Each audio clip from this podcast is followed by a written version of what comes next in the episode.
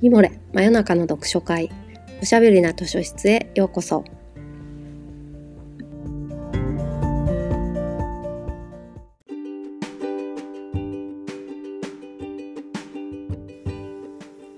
こんばんは。講談社ウェブマガジンミモレ編集部のバタヤンこと川端です。おしゃべりな図書室では水曜日の夜にほっとできて明日が楽しみになるをテーマに皆様からのお便りをもとにおすすめの本や漫画、紙フレーズをご紹介します。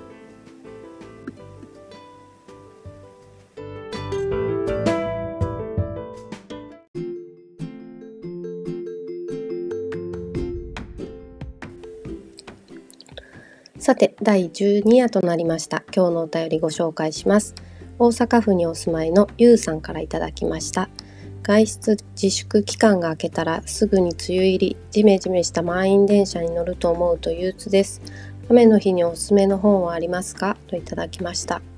本当ですね。なんか知らない人と接近することへの恐れというか警戒心みたいなのが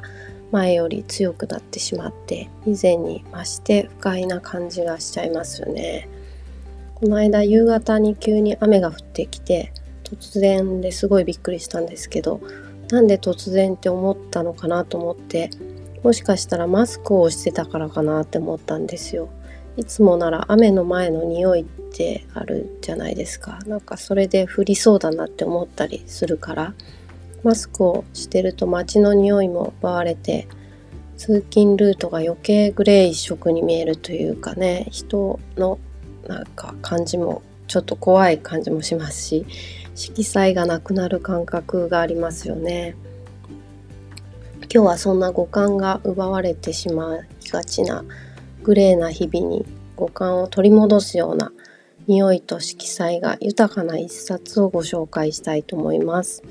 今日の勝手に貸し出しカードは千早あかねさんの透明な夜の香りにしました。この本はと元書店員で事情により外に出られなくなってしまった主人公の若宮一花が天才的な調香師の小川作の住む洋館で家事手伝い兼事務員として働くことになるんですね。作にオリジナルの香水をオーダーするいろんな事情とか秘密を抱えた人たちがその洋館を訪れてっていう連作短編集です。まずこのサクとイチカの出会いのシーンが強烈で大好きなんですけど洋館の家事手伝いアルバイト募集を見てイチカが面接に訪れるんですがいきなりサクに「ここしばらく体を動かしてませんね」って言われるんですよ。えなんでですかってなるじゃないですか。そう。汗の匂いで分かったってサクが言うんですけど久々にかいた汗の匂いがすると言われて。まあ、びっくりするっていうねその後ファンデーションの匂いでどこのメーカーとか当てられたりしていろんなことが匂いで分かっちゃうっていう人なんですけどそんな風にサクは分かりすぎちゃう絶対音感みたいな天才的な嗅覚ゆえの悲しみみたいなのを背負った男性なんですね。この会った瞬間にいろんなことを当てられるっていうのはシャーロック・ホームズとワトソンの出会いのシーンみたいですごくいいですね。もう一人洋館に通う新庄っていう謎の探偵とこの調香師の作と家事手伝いの一致化で依頼人の人のいろんな秘密を暴いていく暴いていくっていうのはちょっと違うかな。気づいてしまうみたいな感じですね。今日はこの本から紙フレーズをご紹介します。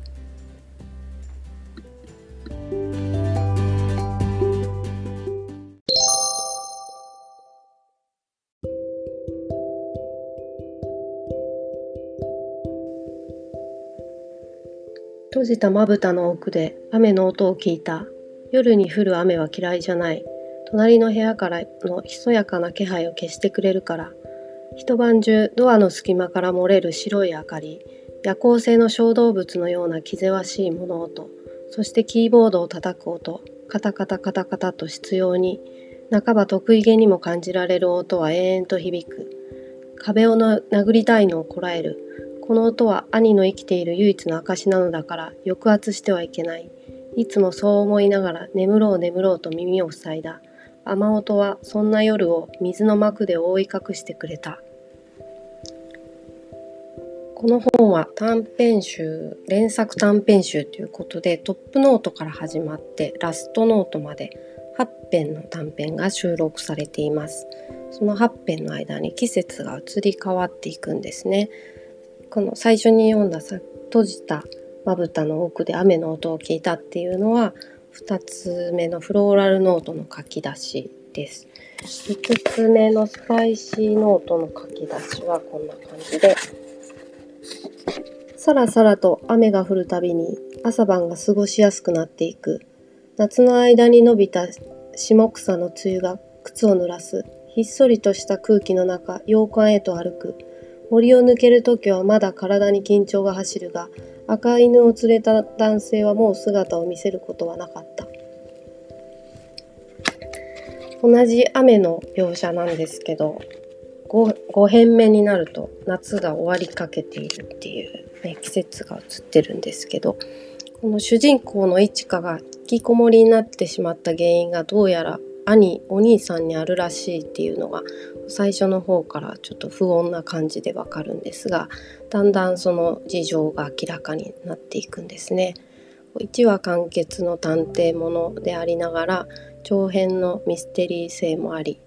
一花と作の関係がどうなっていくのかっていう少し恋愛の要素もあるといった楽しみ方がすごく多面的な作品ですね。この本にはその季節の移り変わりとともにたくさんの植物とか食材とかハーブなどが出てきてご飯の描写もすごい美味しそうだったりするんですけどあそういう匂い好きだなって思い出したりとか梅雨に濡れた草の匂いとかしばらく嗅いでないなと思ったり、うん、なんかそういう感覚を呼び覚ましてくれる本でした。作と一花みたいに感覚が鋭すぎると、うん、ちょっと生きづらそうではありますが鈍感さに慣れてしまうのもまたちょっと寂しいなとも思いますよね。雨の粒が窓に当たるのが聞こえるぐらい静かな夜に読むのがぴったりな本です。ゆうさん、今日はお便りをありがとうございました。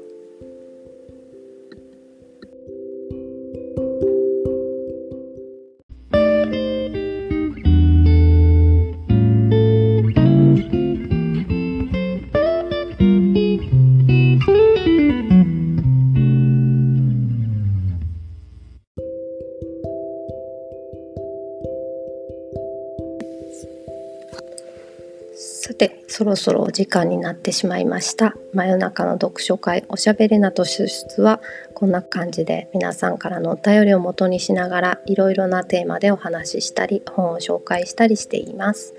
ミモレのサイトからお便り募集しているのでぜひご投稿ください。また来週水曜日の夜にお会いしましょう。おやすみなさい。おやすみ。